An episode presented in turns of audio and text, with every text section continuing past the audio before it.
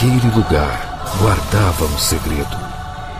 Há mais de mil anos. Eu ouvi falar nesse lugar que eles falam de falam de cinema o tempo todo. Mas eles descobriram e vão me matar. Nesse verão, só existe um lugar quando o assunto é cinema. Cinema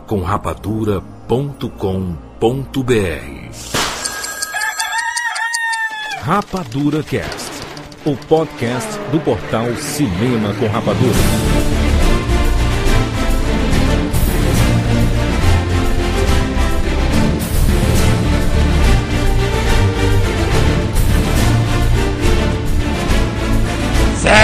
Sejam bem-vindos, séries Rapadurianos de todo o Brasil.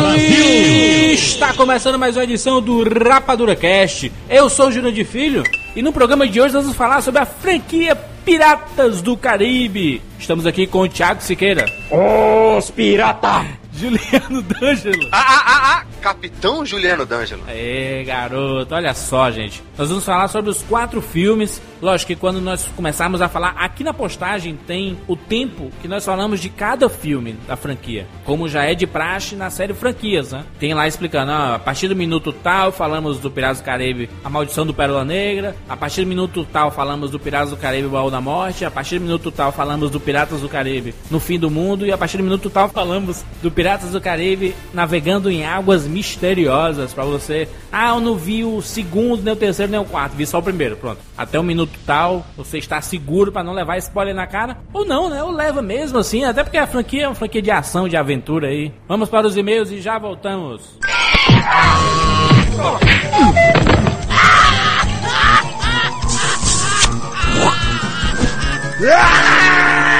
E-mails.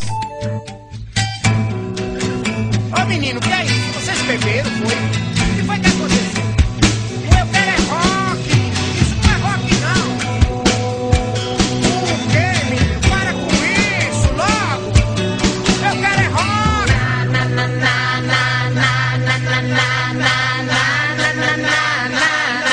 Na, na, na, o diabo! Olha só, piadinha pra você que tá adivinhando tudo. Maurício, o que é que um, um cachorro disse pra um biólogo, Maurício? Não, tenho a mínima ideia. É muito complicado essas piadas. Mitose.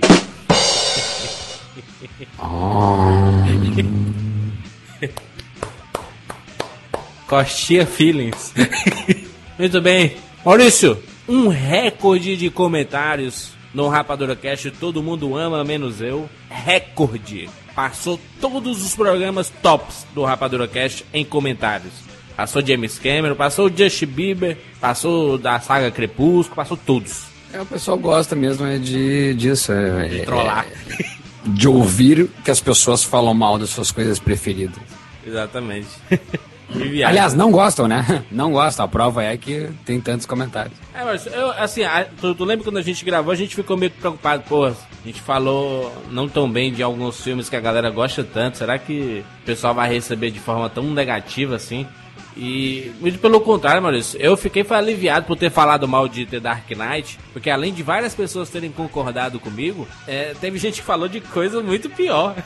gente falando mal de Orson Welles, falando mal de Stanley Kubrick, falando mal de Martin Scorsese, falando mal de Woody Allen, gente que odeia Woody Allen, falando mal de tanta coisa que The Dark Knight não é nada. eu tô com a consciência limpa. O pessoal levou no bom humor também. Muita gente achou engraçado o cast. Bom, selecionamos aqui três e-mails para representarem a quantidade absurda de mensagens que nós recebemos, tanto nos comentários como no rapaduracast, arroba cinemacomrapadura.com.br, que é o nosso e-mail. Vamos lá, Maurício, primeiro e-mail. Calista, 29 anos, Osasco, professora. Olá, seres rapadurianos. Ri do início ao fim desse cast, mas fiquei indignado com uma coisa. Como é possível as pessoas nos comentários não entenderem o cast, a briga, entre aspas, de vocês? O povo anda muito literal e muito chato, credo. Não concordei com nada do que vocês disseram e acho isso ótimo, afinal, gosto é como bunda. Mas agora é minha vez de polemizar e falar do que todo mundo gosta menos eu. Odeio do fundo do meu coração Woody Allen. Sinceramente, para mim, todos os filmes dele são idênticos e chatos pra caceta. Outro que odeio mesmo é o Batman, do Tim Burton, tanto o primeiro quanto o segundo. Ai, como acho chato esses filmes. Bem, na verdade, nem do Tim Burton eu gosto muito. Acho que fazem muito barulho por nada. Amo o Rapadura Cast e escuto sempre. Beijos. É, O, o problema de algumas pessoas é que é, no- nos comentários a gente viu muito isso. É que se você não gosta de um, um produto, de um filme, de um ator, de um diretor que todo mundo gosta, é porque você não entende. E não é bem assim, né? Você pode ver que tem grandes filmes aí que a própria crítica fica dividida. Por quê? É porque um entende mais do que o outro? Não. É incrível, a pessoa associa, a pessoa associa mesmo que, que se o outro não gostou, não entendeu. É, Esse confronto não é sadio assim pra pessoa que tá desabafando, porque não deixa de ser um desabafo também. Ah, são dois desabafos, entende? A pessoa que gosta e a pessoa que não gosta. E a pessoa que, que gosta da, da- da- do filme ocasião, tentando defender, não tá respeitando a pessoa que desabafou que não gosta, entendeu? Eu não, eu não vou querer abrir meus olhos agora porque você não está respeitando o meu desabafo. Eu não gosto. Desde que talvez um outro dia eu possa estar vendo o de Allen e gostar. Eu gostaria só que aquela lista aqui tivesse colocado os filmes que ela gosta. Ou os diretores, enfim. Existe uma diferença muito grande de você não gostar e desrespeitar, né? O caso lá que tu fez com o Iluminado, tu mostrou o teu ponto de vista em relação ao Jack Nicholson e ao Iluminado, mas tu nu- nunca, não- em nenhum momento tu desrespeitou o Iluminado, nem o Stanley Kubrick, né? É- é- o, o- o problema é que teve muita gente nos comentários aí que colocaram ah, eu odeio Chaplin, eu odeio filme preto e branco, eu odeio Cidadão Kane, eu odeio... Mas o problema é porque essa geração pensa que o cinema nasceu com o Tarantino, né? No, no começo anos 90 e, e foda-se o que teve antes. Assim não, hein, gente? Tem muita coisa aí, já, já rolou muita coisa. Eu tenho muito o sentimento da revisita, sabe, Mal? Eu tô pensando muito nisso ultimamente. Tem filme que não sobrevive a uma revisitada. E às vezes pra você deixar aquilo marcado na tua cabeça é melhor nem revisitar, né? Foi meu caso com The Dark Knight. Eu preferia ter a sensação de que era um filme fantástico. Lá em 2008 eu fui revisitar e não achei tão bom como achei antes, né? Juliana Domingos. Sem idade, sem cidade, sem nada. Olá, mestres do Rapadura Cast. Sou uma fã recente de vocês e devo dizer que já estou apaixonada pelo belíssimo trabalho executado por todos. Tenho baixado muitos casts e me apaixonando mais ainda. Adorei este último, todo mundo ama menos eu. Mas para mim, o mais incrível que já ouvi foi a biografia do Christopher Nolan. Depois de ouvir o cast, eu simplesmente entrei na maratona Nolan e vi todos os filmes dele. Foi perfeito. Eu agradeço por vocês me proporcionarem essa experiência. Vocês fazem a diferença e acreditem sempre nisso. Beijos, amo vocês, ô Maurício. Esse, e-mail, assim, é, é bacana porque tem várias pessoas que escutam os programas antigos, principalmente as biografias, e vão atrás dos filmes da, da, da galera e comentam muito tempo depois, né? Eu- recentemente chegaram vários e-mails, assim, do pessoal que terminou finalmente agora de assistir todos os filmes do Hayao Miyazaki. Então é bacana, né? Fazer esse tipo de maratona pra você, pelo menos, entender mais ou menos o conceito que a gente queria passar no programa, né? Tem coisas que mesmo revisitadas não perdem o brilho, é o caso do Rapadura Cast. Ô Maurício, você não está nessa edição do Piratas do Caribe, mas tem um link aqui na postagem pro cabine celular do Maurício falando sobre Piratas do Caribe. Aos que sentirem saudade de mim no cast, eu não posso fazer nada porque eu não mando nessa porra. Maurício, você não está nessa edição, mas um abraço pra você. Até semana que vem, com um programa especialíssimo e muito aguardado. Então tá, se comportem e não falem mais de uma hora, tá? Beleza. Vambora, Maurício!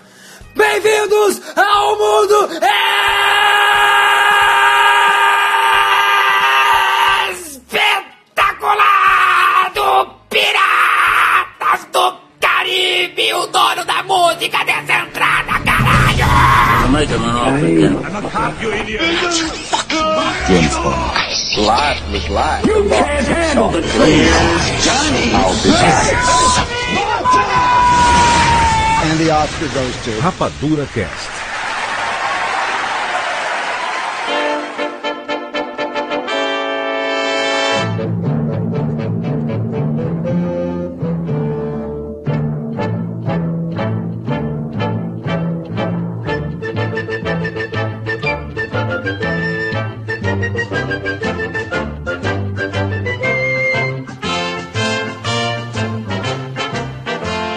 Nobres amigos e companheiros, antes de nós falarmos sobre os quatro filmes da franquia Piratas do Caribe, se você estiver escutando esse programa em 2014, já deve ter o quinto. Ou sexto, vai lá, né?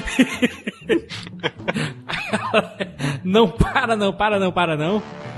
Os filmes de, de piratas, só pro pessoal é, entender, eu sei que a galera. Tem uma galera que curte muito história, né? História da humanidade. E sobre mitos, lendas e folclore mesmo. Os espanhóis, que são os maiores colonizadores da, da história, eles foram os principais alvos dos piratas. Né? Os piratas existiam, eles gostavam, como o lema deles, né? Saquear, roubar, se embriagar. Os, os espanhóis, eles sempre foram os alvos, porque quando eles colonizavam, eles pegavam muitas riquezas também dos, do- dos lugares que eles, que eles colonizavam e viravam um alvo fácil, né? É, talvez porque também os ingleses foram os primeiros a legalizar a pirataria, né? Fazer os corsários, que eram os piratas a serviço da rainha, que tinha uma frota crescente que depois se tornou a melhor frota de todas do, do velho mundo. Os corsários, inclusive, são citados nesse quarto filme. É verdade, é verdade. Exatamente. Mas, em termos de entretenimento, os piratas foram muito bem retratados em vários filmes, principalmente dos anos 30, 40 e 50. O Errol Flynn, que faz o Robin Hood. Lembra do Robin aquele Robin Hood clássico, que eu sou apaixonado. Pra mim é o melhor Robin Hood de todos. Lembro. O Errol Flynn, aquele, aquela roupinha verde, parece um duende.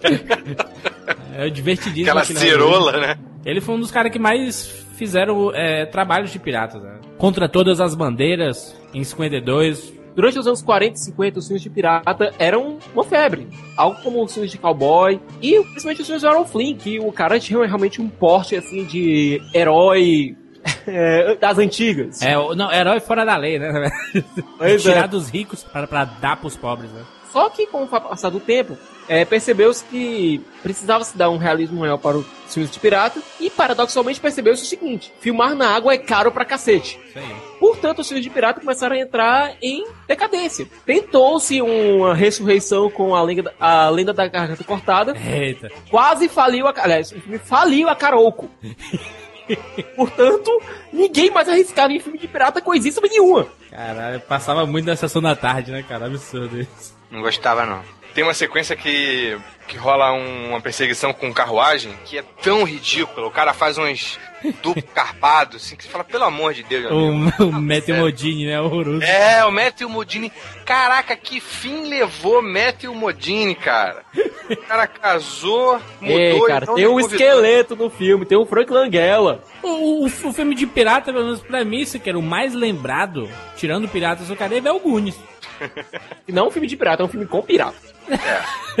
Mas vira um filme de pirata, né? Tem um espírito da fantasia, né? Totalmente pirata, né? Pirata, assim, na, na representação é, na, na nossa cabeça, assim, você foi imaginar o que é o pirata. Pirata no navio, alto mar, caçando tesouros. A versão infantilizada, né? Dele, pelo menos.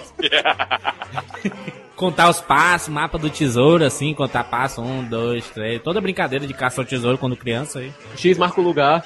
Isso, não, não, não- era isso a versão infantilizada, pelo menos dos é. piratas, era isso? É, isso aí. Nunca teve uma versão adulta, ah, os adultos piratas. É, verdade. A não ser esses clássicos, né, dos anos, anos 30 e 40 aí, que tentavam fazer uma parada mais engraçadinha, mas ainda assim com um lado pirata, mas não tinha tanta... Não, não é fidelidade, mas um fato de você acreditar, né, de realmente que aquilo ali podia realmente ter existido, né? É um filme de pirata com algum drama profundo embutido, né? Ou um filme de pirata, ponto, né? Porque não existia. Até Piratas do Caribe você não tinha nenhum filme de pirata contemporâneo. Você, Sparrow. Sim? Conhece o navio Pérola Negra? Ouvi falar. Onde fica ancorado? Onde fica ancorado? Você não ouviu as histórias? O capitão Barbosa e sua tripulação de patifes zarpam da Isla de Muerta. É uma ilha que não pode ser encontrada, exceto por aqueles que já sabem onde fica. O navio é bem real. Sua ancoragem também deve ser num lugar bem real. Onde é? Por que me pergunta? Porque você é um pirata. E também quer ser um pirata, é isso? Nunca. Levaram a senhorita Swan. Ah, então acabou achando uma moça? Entendi. Bom, então, se é tão corajoso, corra para salvá-la e ganhe o coração da bela dama. Vai morrer sozinho, amigo. Não há lucro para mim. Posso tirar você daqui. Bom, Sr. Turner, eu mudei de ideia.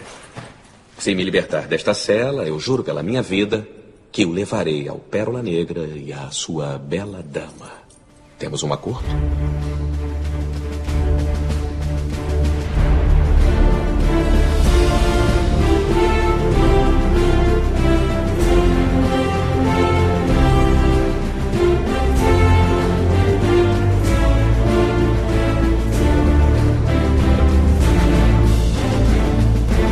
Lembro de ter ido pra Disney em 96 e ter visto a atração Piratas do Caribe no Magic Kingdom. Porque é você vai pensar que aquela atração, né? Que eu sentava no barquinho e ia passando pelos lugares e vendo lá os piratas, as piadinhas lá dos, dos prisioneiros com cachorro, aquela, aquela piadinha do primeiro filme. Uhum. É, você nunca imaginou. Eu, pelo menos eu nunca imaginei que aquilo poderia virar filme. Na verdade, a gente nunca imagina, né? Jurandir, eu queria estar presente na reunião da na Disney. Tá lá o seu Disney, o seu Disney, o outro seu Disney lá. Só os presidentes da. Presidentes e vice-presidentes da Disney. Chega lá e alguém propõe. Que tal a gente fazer um filme baseado no Piratas do Caribe?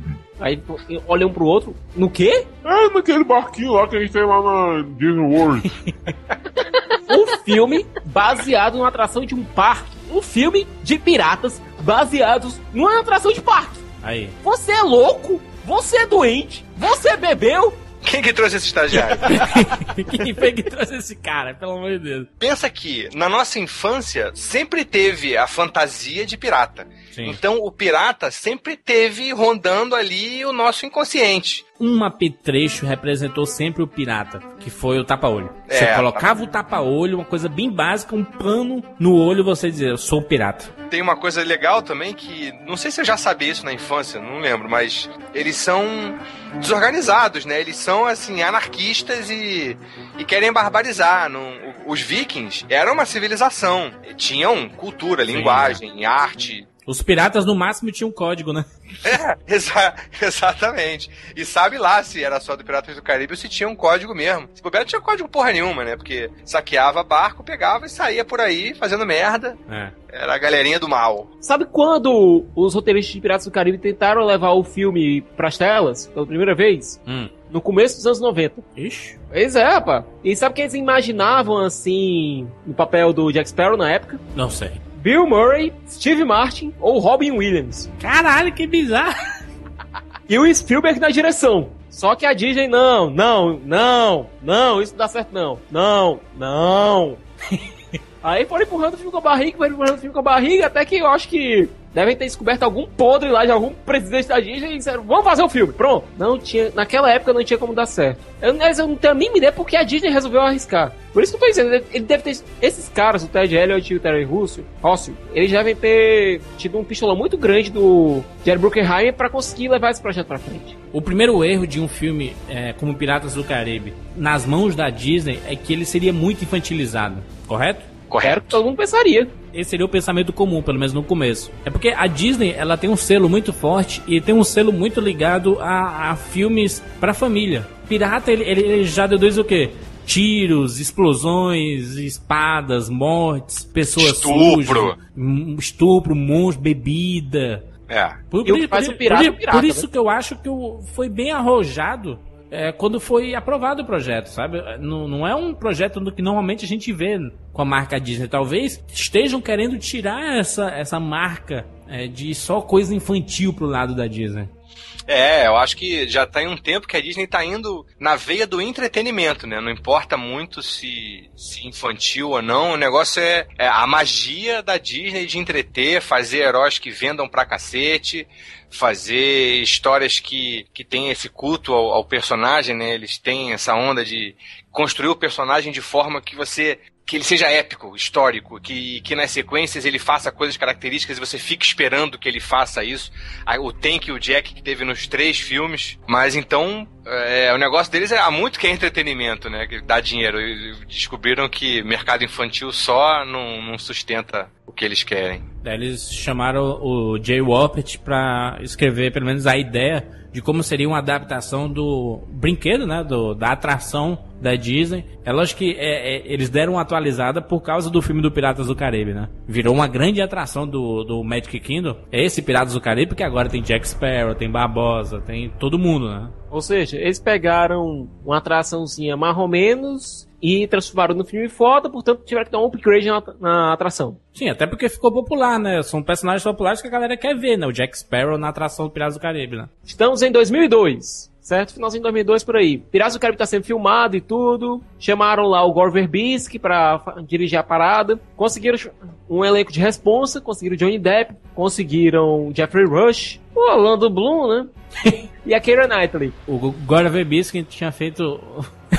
não era muito popular não, né, se querer. Ele só fez o chamado antes, Pois era, pau pra toda obra. fez aquela mexicana, lembra? Do, do Brad Pitt com a Julia Roberts. E fez um ratinho crinqueiro. Não esqueça do ratinho crinqueiro. Que é legal, que é É legal. né? legal, cara. A a Frank Molina, cara.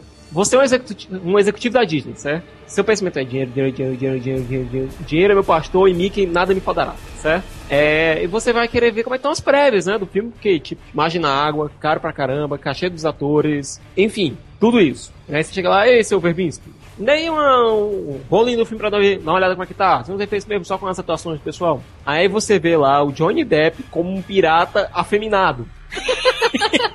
Afetado, né? Na fe, feminado não, é um cara muito afetado.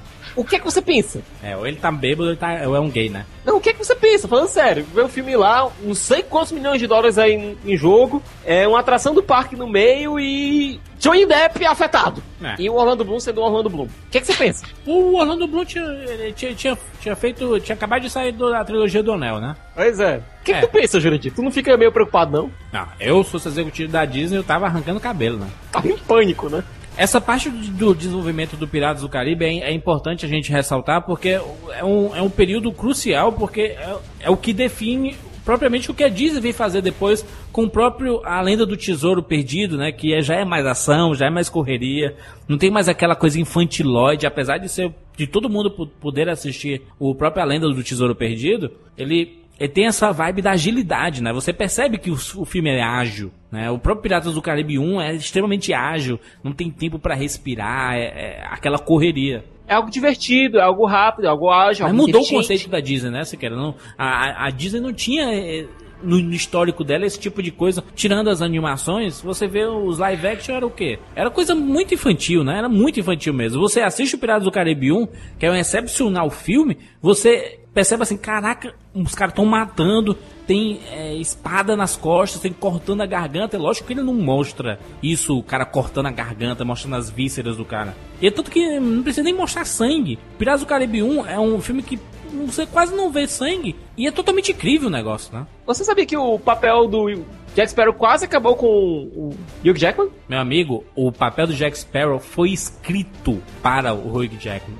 Não é por nada que se chama Jack Sparrow Jackman. Hugh Jackman.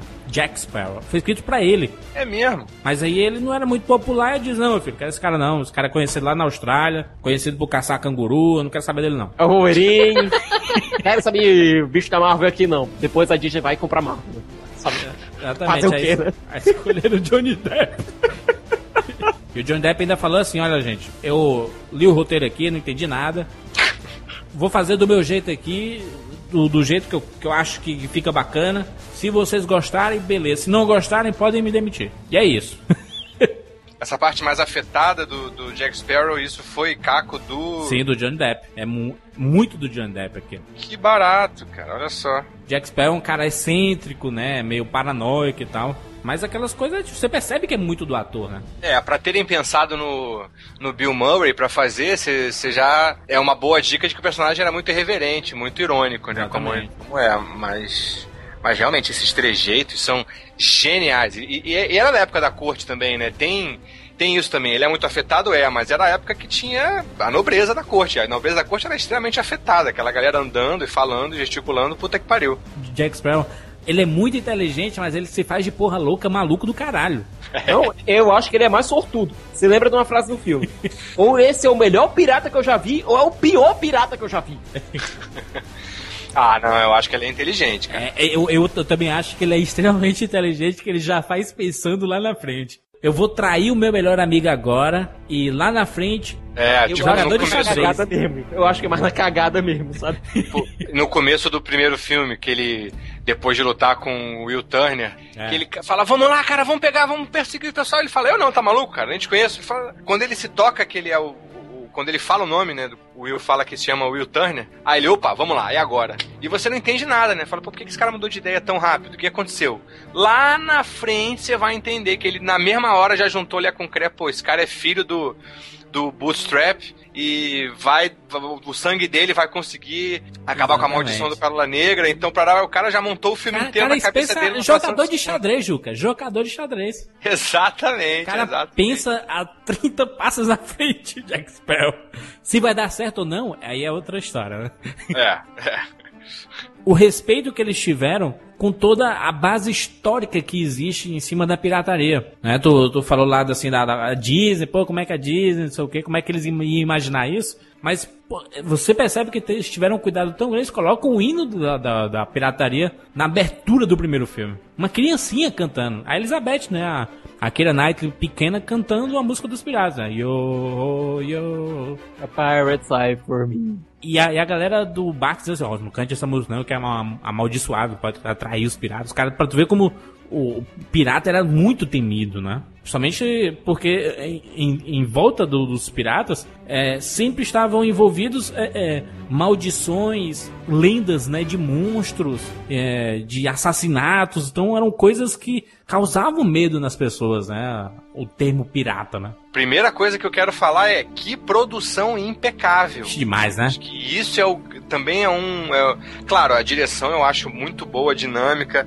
Os, cara, Geoffrey Rush, Kira Knightley, Johnny Depp, uma galera muito boa também, mas a produção, caramba! Ah, os detalhes da- das madeiras carcomidas, dos, as velas mofadas, porra, fantástico, Ah, fantástico. as roupas dos piratas, o dente sujo, o rosto sujo. o olho vermelhinho de cachaceiro. A única pessoa que eu acho que escapa radicalmente dessa caracterização é a Kira Knightley, porque tá certo que ele é mocinha, mas a bichinha, três meses no mar, com aquela pele de pêssego, bronzeadinha, sem uma, sem um arranhão, luta pra cacete, nunca se arranhou, minha filha. Ah, é que nem o Hércules lá no Seria da Xena lá. Sempre tem condicionador de cabelo na Grécia Antiga. Ele, ele tem um conceito completamente diferente, porque não é um filme de pirataria, Piratas do Caribe, né? Ele é, um- é um- é um filme que piratas estão querendo tirar a maldição que está em cima deles, né? Em cima do barco deles. Isso aí, Júlio, concordo. Não é só um filme de piratas, é um filme de entretenimento. A impressão que É. me deu é que a, a, a junta de diretores falou assim: vamos fazer o nosso Indiana Jones. Porque é entretenimento, né? Tem alívio cômico, tem plot twist pra cacete. A música é muito forte, muito de aventura. Então é um filme pra te deixar emocionado, preso ali, comendo a unha. Não é pipoca não, porque eu achei um pipocão do caramba. Divertidaço, ágil, Claro, claro. inteligente, é, sabe divertir. Tem os, até os, os alívios cômicos são meio sombrios, o olho caindo o tempo todo. Sim, é. Cara, que é genial. Não, a primeira cena do Jack Sparrow, você vê lá ele todo imponente, com o peito estufado assim, o grande capitão, aí a câmera se distancia e mostra o barquinho dele. Ah, não, genial. E ele chegando no porto, só, o avião, o navio todo naufragado e ele sem perder a pose naquela lorde inglês aportando o seu iate. Esse é o, é, o Piratas do Caribe, é o Indiana Jones da Disney. Quem? Você pega o primeiro Indiana Jones, certo? Foi um sucesso com a gurizada. Tô mentindo? Não. Meninada toda lá de chapéuzão, com um chicote lá querendo ser o Indiana Jones, pivete querendo fazer arqueologia, depois dizendo- vendo que é negócio pra pobre, que não, Não, tinha é- explicação pra retidão. É, é- é uma mistura, né?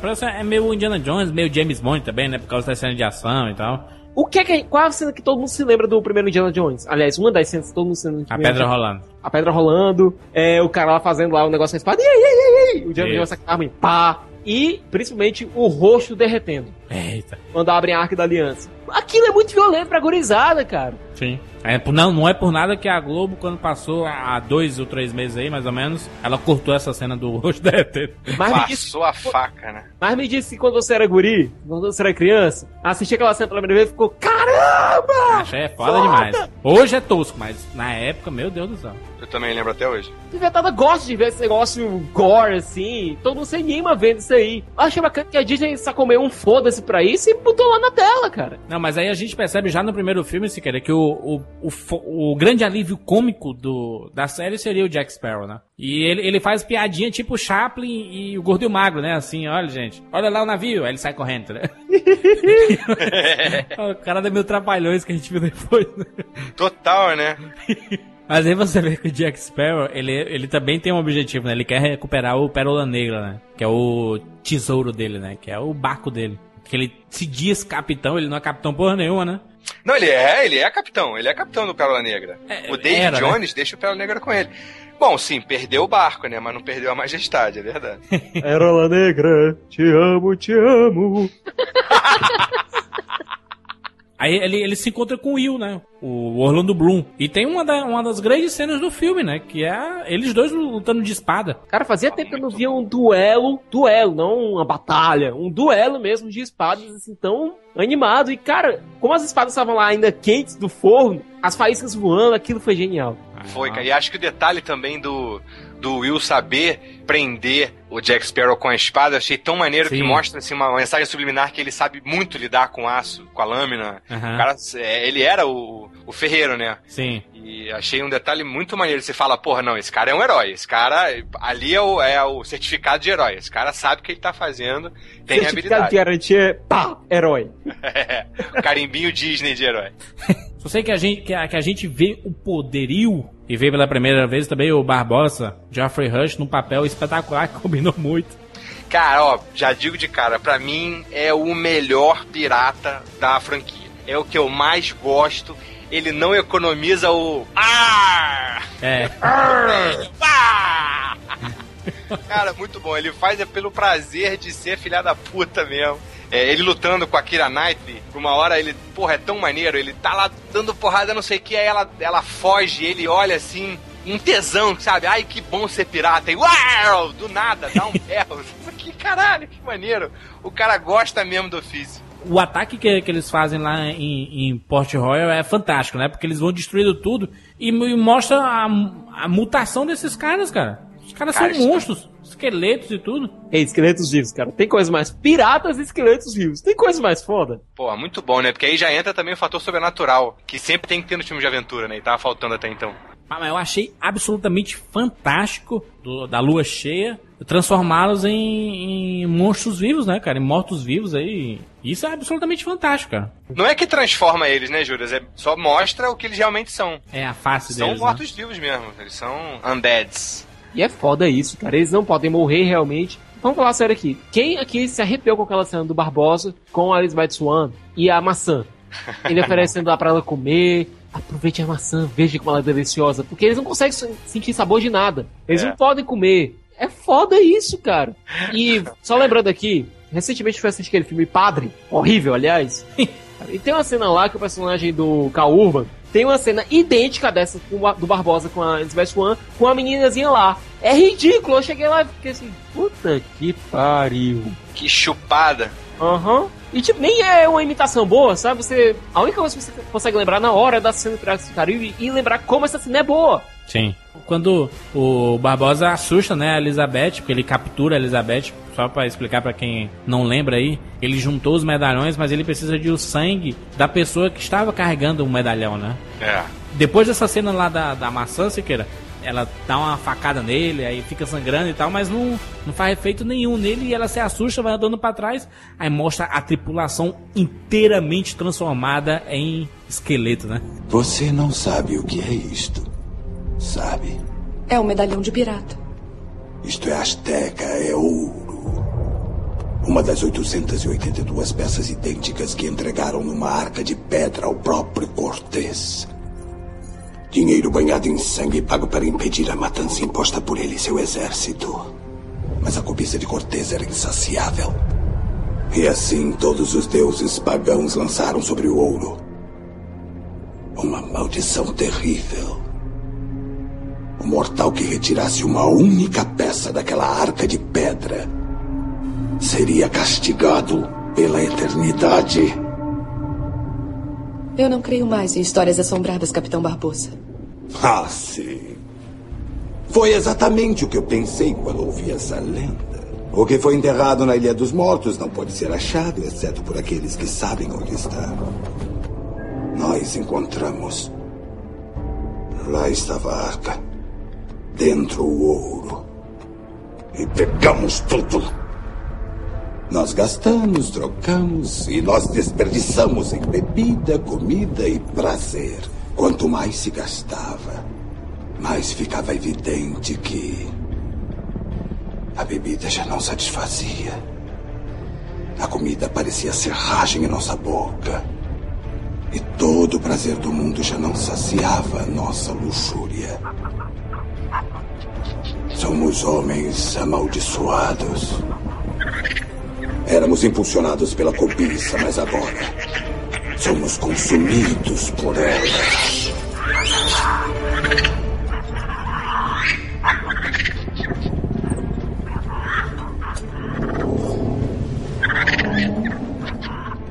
Para nos livrarmos da maldição, só há um jeito. Todas as peças de ouro azteca devem ser recuperadas e o sangue restituído. Graças a você, temos a última peça. E o sangue a restituir? Por isso não faz sentido matá-la. Ainda. Maçã.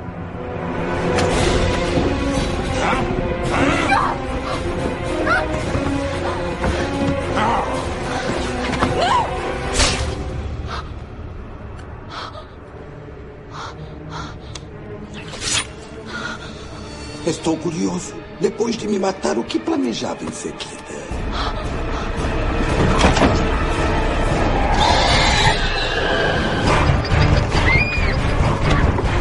Cara, tapa na cara, né? Ela sai assim, pá, um monte de esqueleto trabalhando. Bah, e, a, e a música absolutamente fantástica, empolgante, assim, assustadora. Vai, Hans Zimmer, esculacha. Não é do Hans Zimmer. Porra, não, eu jurava que era, porque é boa pra cacete. Só pra explicar aí, a, a, a trilha sonora no começo ia ser composta pelo Alan Silvestre, né? O criador da, da trilha sonora do De Volta para o Futuro. É, mas aí ele acabou recusando e principalmente por causa de diferença cria, é, de conflito criativo, né? Não, não quero, quero fazer do meu jeito e parece que com a briga que ele teve com o Jerry Bruckheimer já quer não, já, ah, Jerry, vai tomar no cu. Aí ele convidou o Hans Zimmer que já tinha trabalhado com o Jerry Bruckheimer no O Chamado. O Hans Zimmer falou, olha, Jerry, meu amigão, você é amigão do peito, mas eu tô com compromisso agora, tô fazendo a trilha do Último Samurai e eu quero trabalhar nesse filme e tal, então no máximo eu posso dar uma consultoria e ajudar na criação de alguns temas. Aí ele recomendou o, o Klaus Baldet. Aí ele acabou criando a, a trilha, trilha sonora do primeiro Piratas do Caribe, mas a maioria dos temas foi criado pelo Hans Zimmer, entendeu? Ele deu a, a roupagem, entendeu? Deu o glamour do, da... Ele que cuidou da trilha sonora, mas quem criou as batidas e os temas das, dos principais das principais partes do Piratas do Caribe foi o Hans Zimmer, né? Mesmo que por fora. O primeiro Piratas do Caribe, ele tem uma qualidade muito boa que ele não deixa você respirar direito, né? É lógico que ele tem umas pausas na ação, mas tá, tá tudo tão. É tudo tão novo pra gente, né? É o começo de uma franquia. É, a gente vê os detalhes todos bem cuidados, a gente vê o cenário fantástico. A direção de arte tá absolutamente genial. É, a fotografia também tá muito boa. Você, você vê o, os barcos em alto mar, eles não estão em alto mar, gente, mas tá tão bem feita a parada, não fica falso em momento algum. Que tu, caraca, como tá fantástico isso. O trabalho de dublê, cara, com as cordas subindo, o cara pulando entre o leme e tudo. Aquilo ali é genial, cara. Chama muita atenção, né? Os diálogos são tão fodas quanto as cenas de ação. E isso é importantíssimo pra um filme desses. É verdade. É o filme mais bem amarradinho dos três, vocês não acham? O dos quatro. É o melhor filme da É o franquia. melhor É, sem dúvida, sem dúvida. Sem tirar nem pôr, tal- talvez seja o melhor filme de pirata já feito na história do cinema. Em, em termos de cuidado, de trabalho, em termos de, de empolgar, tu vê que a trilha sonora é bem cuidada, tu vê que a, a maquiagem dos personagens são bem cuidadas, o, o o, o visual do Jack Sparrow é absolutamente fantástico. Não, e as tiradas de Jack Sparrow, cara? O que são as tiradas de Jack Sparrow? E parece tão natural, né? Entra tudo na hora certa, né? Garantir porque essas tiradas foram naturais. Boa parte do diálogo do Jack Sparrow foram todas improvisadas pelo Johnny Depp. Olha, é mesmo, fantástico. Não, ele, ele, ele é um agente triplo, né? Mais ou menos assim. Ele joga de todos os lados, né, cara? É impressionante. O Jack tá descolado. No momento. Porque ele fica trocando de lado o tempo todo. Você não sabe o que esse cara vai fazer. A- as caras de susto dele, assim, ele tá lutando assim, onipotente, pá, pá, pá, fazendo umas caretas. Aí ele faz uma cagada assim, ele dá uma, uma espadada, a espada prende no toco. Aí ele faz a careta assim de susto, ui, aí sai correndo. É lógico que- que a gente teve quatro filmes aí pra, pra entender a personalidade toda dele. Mas isso é muito natural do personagem, né? Uma das coisas mais fantásticas da franquia inteira, tirando o quarto filme, são as cenas de ação praticamente inacabáveis. Ah, Irmão, quando elas começam, pode colocar 10, 15 minutos de ação, porradaria, sem pausa nenhuma. É aí que faz jus à parceria Jerry Bruckheimer e, e Disney, né, cara? Porque são cenas de tirar o fôlego com uma produção fantástica também. Que resultado que dá. Pra, e pra minha surpresa, eu quase caí da cadeira quando fui reassistir o primeiro Piratas do Caribe. Foi ver a Zoe Saldana lá, cara. Vocês lembram da Zoe Saldana? Lembra? Fazendo uma ponta, né, cara? Fazendo a Ana Maria, né? Que é, Um mês de carreira é foda, né, bicho? cara, impressionante. Zoe Saldana aí que fez o Avatar e o a... Star Trek. Pronto, o Will e a Elizabeth terminaram juntos, viveram felizes para sempre. Aí tem um- um- uma cena extra no final do macaquinho Jack, que é um personagem também muito bom no filme, que ele tira uma das moedas, né, lá do, do, do tesouro e volta, todo, todo mundo vira morto-vivo novamente. Muito bom, né? Aliás, o macaquinho é muito legal, né? O Jack, nota 10. O Jack Sparrow odeia o Jack, né, o Ah, macaquinho. sim, é. Olha, eu só digo uma coisa, viu? Pra mim a franquia terminou ali. Pronto. E conclui, cara. É, redondinho, né? Fecha bem fechado, tudo lindo. Se parasse ali, imagina o, o escândalo que ia ser, assim, a comoção que ia ser hoje, quase 10 anos depois, né? 8 anos depois, fazer o 2. Porra, aí sim ia ser maneiro, né? Tipo, esse, o filme foi feito com tanto cuidado que merecia fazer uma sequência com igual respeito e cuidado, né? Tá certo que não é um filme horroroso, como esse último agora, a sequência. Mas, porra, nenhum conseguiu ser nem perto, né? Não é como Indiana Jones, que, que tem outros filmes excelentes saindo do primeiro, né? Piratas do Caribe, a maldição do Pérola Negra, faturou 654 milhões no mundo. Meu Do céu! Custando 140 milhões, inclusive foi um dos discursos do Jerry Buckenheim. Jerry Bu- o Buckenheim chegou pro, pro Eisner, né, na época, o presidente da Disney, falou assim: Olha, meu filho, teus concorrentes aí estão gastando 150 milhões pra fazer os filmes, ele se referindo ao Senhor dos Anéis e o Matrix, né, que estavam gastando 150 a 200 milhões. Então tu tem que gastar isso aí, meu querido. é a nova ordem do mercado. Costas e bolso aí, pô. Isso aí, é daí pra cima. né? Só nos Estados Unidos fez 305 milhões, duplicou o orçamento, né, cara? Que baita sucesso. Piratas do Caribe 1, fantástico, absolutamente genial. Cem anos como um marujo, esquecendo-se de quem é, pouco a pouco. Até acabar, acabar como o Bob River. Depois de fazer o juramento ao holandês, não há como sair. Não até o débito ser pago. Não fiz um juramento. Então deve partir. Não até encontrar isto. A chave.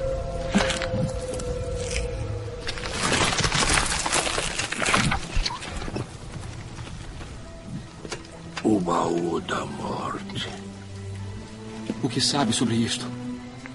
Abra o baú com a chave. Esfaqueie o coração. Não, não esfaqueie o coração. O holandês precisa de um coração vivo, ou não haverá um capitão. E se não houver um capitão, ninguém terá a chave. Então o capitão tem a chave. Onde está a chave? Escondida. E onde está o baú? Escondida.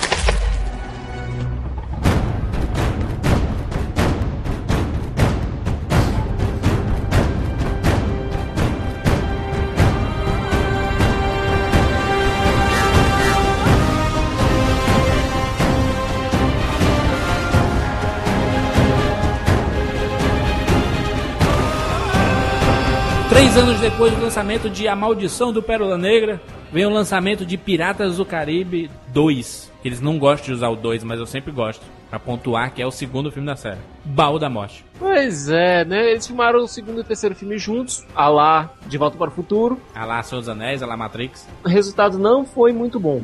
Pr- Primeiro erro, Siqueira. Eles começaram a filmar e não tinha roteiro pronto.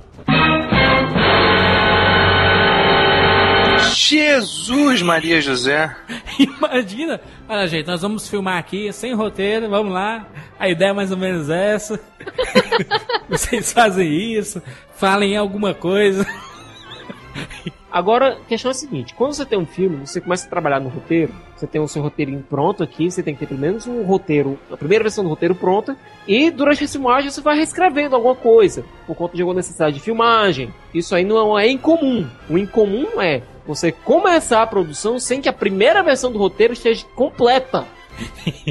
sem você saber o miolo, o que acontece aqui. Não, a gente inventa no final. Vai, vai, vai. Pô, que diabo é isso? O Gore Verbisco ele já tinha noção das principais cenas do filme, né? Já sabia. Então, ele- enquanto o roteiro estava sendo desenvolvido, para eles não ficarem esperando o roteiro ser concluído, eles começaram a desenvolver os storyboards do, de- dessas cenas e já começaram a fazer as filmagens. Alguém que se lembra de Missão Impossível 2? Sim. Sim.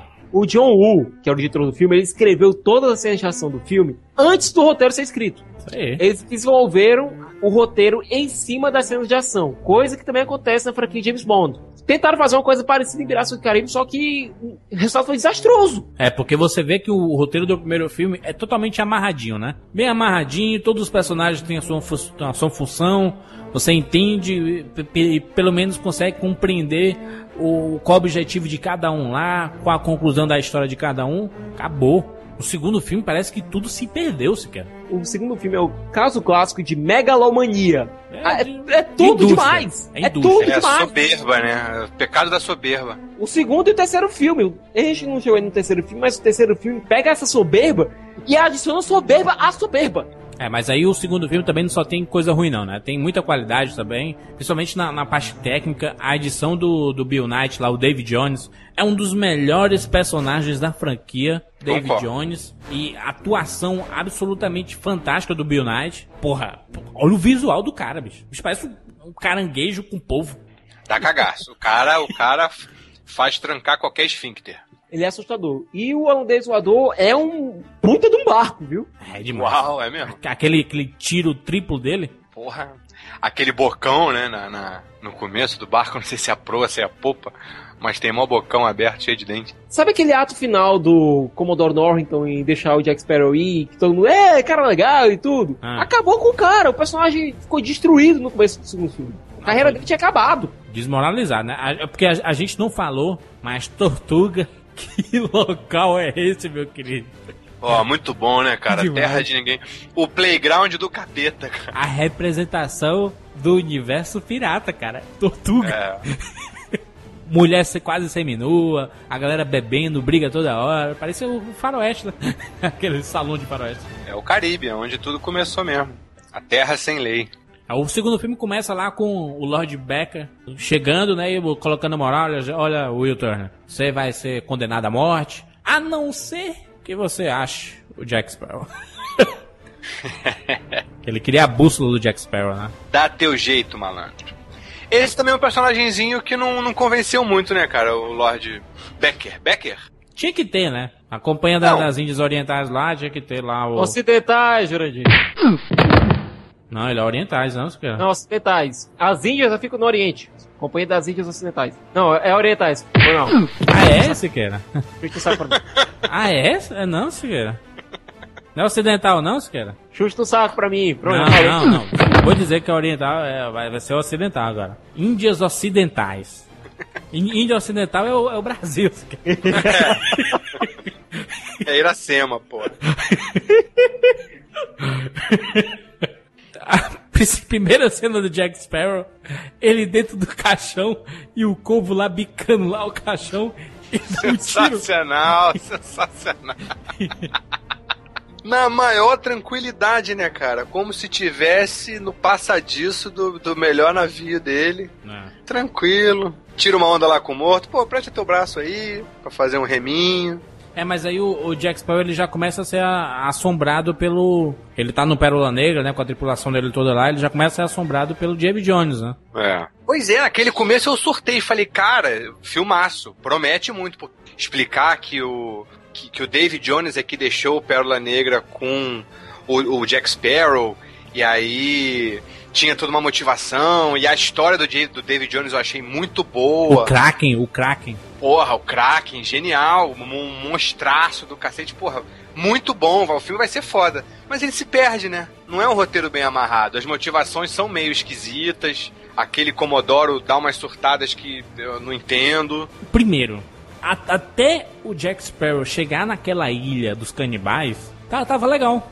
Tava um filme legal, tava introduzindo o universo, tava voltando os personagens, tava é, é, co- colocando o que era que poderia acontecer mais na frente. Daí ele chega naquela maldita ilha canibal que eu poder. é, Se você cortar aqueles 30 minutos daquela ilha, se tornaria um filme muito melhor. É, verdade, porque aí, porra, acho que a primeira galhofa da franquia são aquelas gaiolas, né?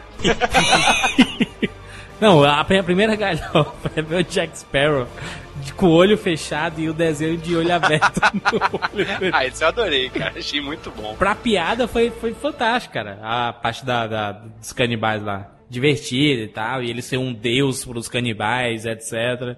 Acho que são uns 20, 30 minutinhos que dava pra ser tirados ali. É, concordo que ia parece que ia ser um alívio cômico, como é, aqueles dois, o, o Caolho e o, e o Gordinho, É. fizeram tão bem no primeiro, parece que é, acho que eles exageraram na mão do alívio cômico, né? Vamos fazer uma coisa mais família, deu certo, vamos pasteurizar, vamos ganhar muito mais aquela porra daquela daquela tentativa de filme quando cai na mão do produtor, né? Não, peraí, vamos tirar essa violência aqui, vamos, isso aqui talvez muita gente não entenda. Aí começa a pasteurizar, virar muito família. Eu acho que o 2 e o 3 foram esse um grande pecado, que eles quiseram fazer um filme de pirata pra família toda. Poderia começar e acabar essa. E ver o Pérola Negra atracado lá na, na areia. E procurando a tripulação e cadeia e tudo mais. Aí ele encontra um, dois ali perdido. E olha pro lado e vê o Jack Sparrow correndo, que é é justamente o final da, da, da parte dessa ilha. O Jack Sparrow correndo, fugindo dos canibais. É, pronto. A galera desesperada, e, "Ai, meu Deus, correndo, correndo, correndo, correndo. Acabou a cena da ilha. Não precisava mostrar aquele coisa toda lá dos canibais, do Deus e de comer vivo e fazer aquela galhofa lá. É lógico que ti- tira a parte de ação que eu sei que muita gente gostou. Tira essa parte, mas aí em termos de história, são 30 minutos pra nada. Agora, gente, eu realmente gostei da coreografia da duelo triplo. Pelo baú com o coração do David, com o David Jones. Aquela coreografia ficou muito boa. Fica, ficou engraçada também, né? Porque é totalmente é, inverossímil ali, né? Até porque um duelo triplo é algo meio impraticável. Porque enquanto os dois ficavam lá se matando, era só o outro e, e aí, tchau, um abraço. É, Mas aí a gente começa a entrar também no lado místico do Piratas do Caribe, né? Que você vê que o David Jones, ele tem um coração dele tá guardado no baú. E o, eles vão de encontro à tia Dalma, né? Que o Jack Sparrow já conhecia, a impressão de como o Jack Sparrow conhece todo mundo, né? Ele já cruzou com todo mundo uma vez na vida. O cara é muito rodado. E né? todo mundo tá puto com ele, né? Impressionante. Aí ele vai com essa tia Dalma, né? Que era uma espécie de uma bruxa, né? Ela é uma bruxa, né? Totalmente mística, né? Sua chave abre um baú. E o que está dentro dele é o que você busca. Não é? O que tem dentro? Ouro, joias, coisas não reclamadas de natureza valiosa. Nenhum mal, espero. Conhecem David Jones? Não conhecem? Um homem do mar. Um grande marinheiro. Até que entrou em choque com o que perturba todos os homens. O que perturba todos os homens. Hum. O que seria? O mar, ouro e prata. A separação do bem e do mal. Uma mulher. Uma mulher.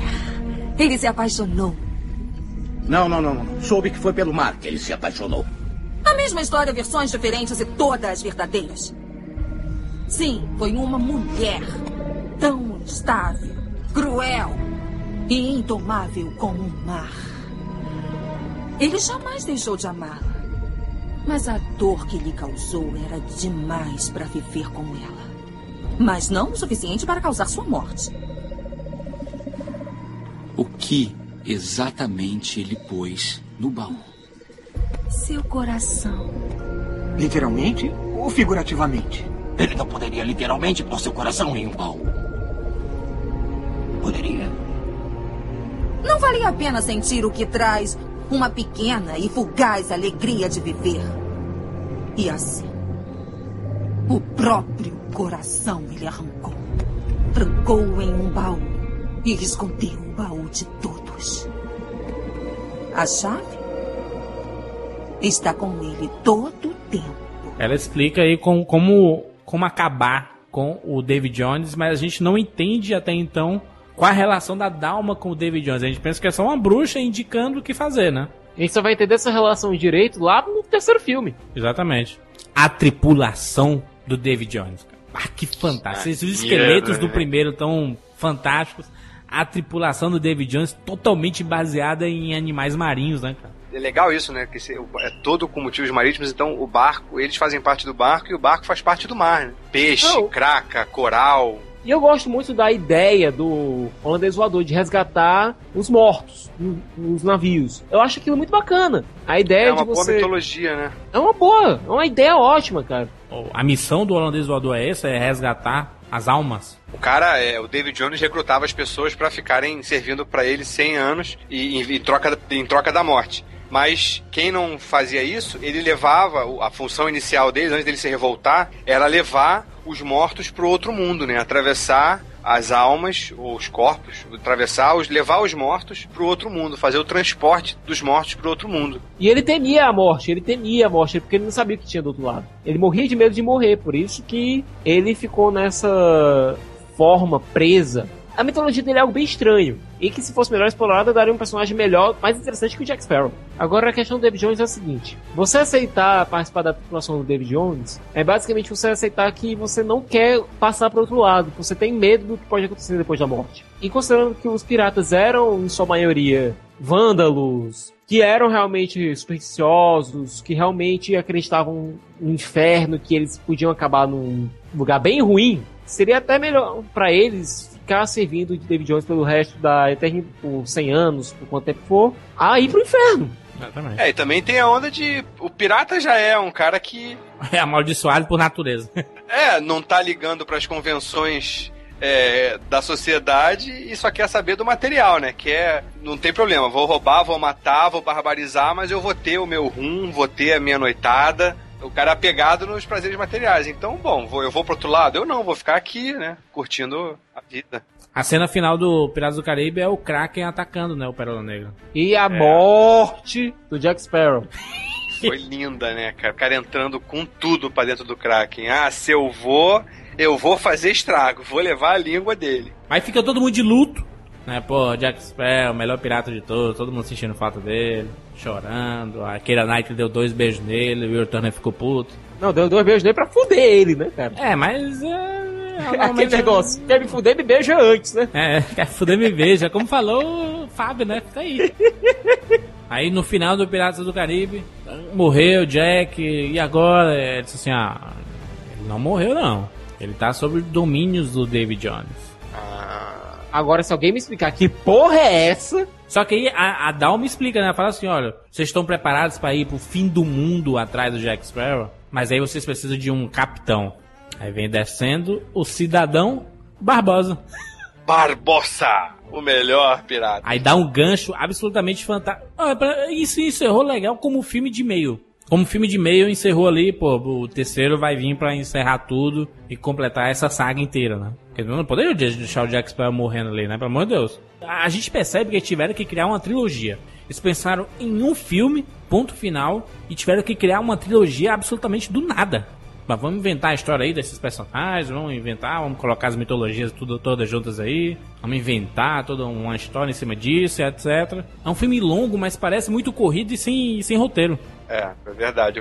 As motivações são meio confusas, né? Você se perde um pouco. você- É tanta gente, tra- um traindo o outro o tempo inteiro e fazendo aliança de novo, que é tanto plot twist que você fica tonto mesmo, né? Como se você estivesse naquela roda. Mas pra mim, a melhor cena do filme foi a Kira Knightley tascando o beijão na boca do Jack Sparrow e, e prendendo ele. E aí, quando ele se toca, ele olha pra ela, dá aquele sorrisinho e fala: Pirata! Nem preso, fudido, ele perde o humor, cara. Exatamente. Muito bom. A campanha de divulgação do Piratas do Caribe 2 aí, o Baú da Morte, foi absolutamente insana. Eu nunca vi uma divulgação de um filme como o do Piratas do Caribe 2. Nunca vi. É mesmo, não lembro. Em todos os lugares. Teve de tudo, teve de tudo.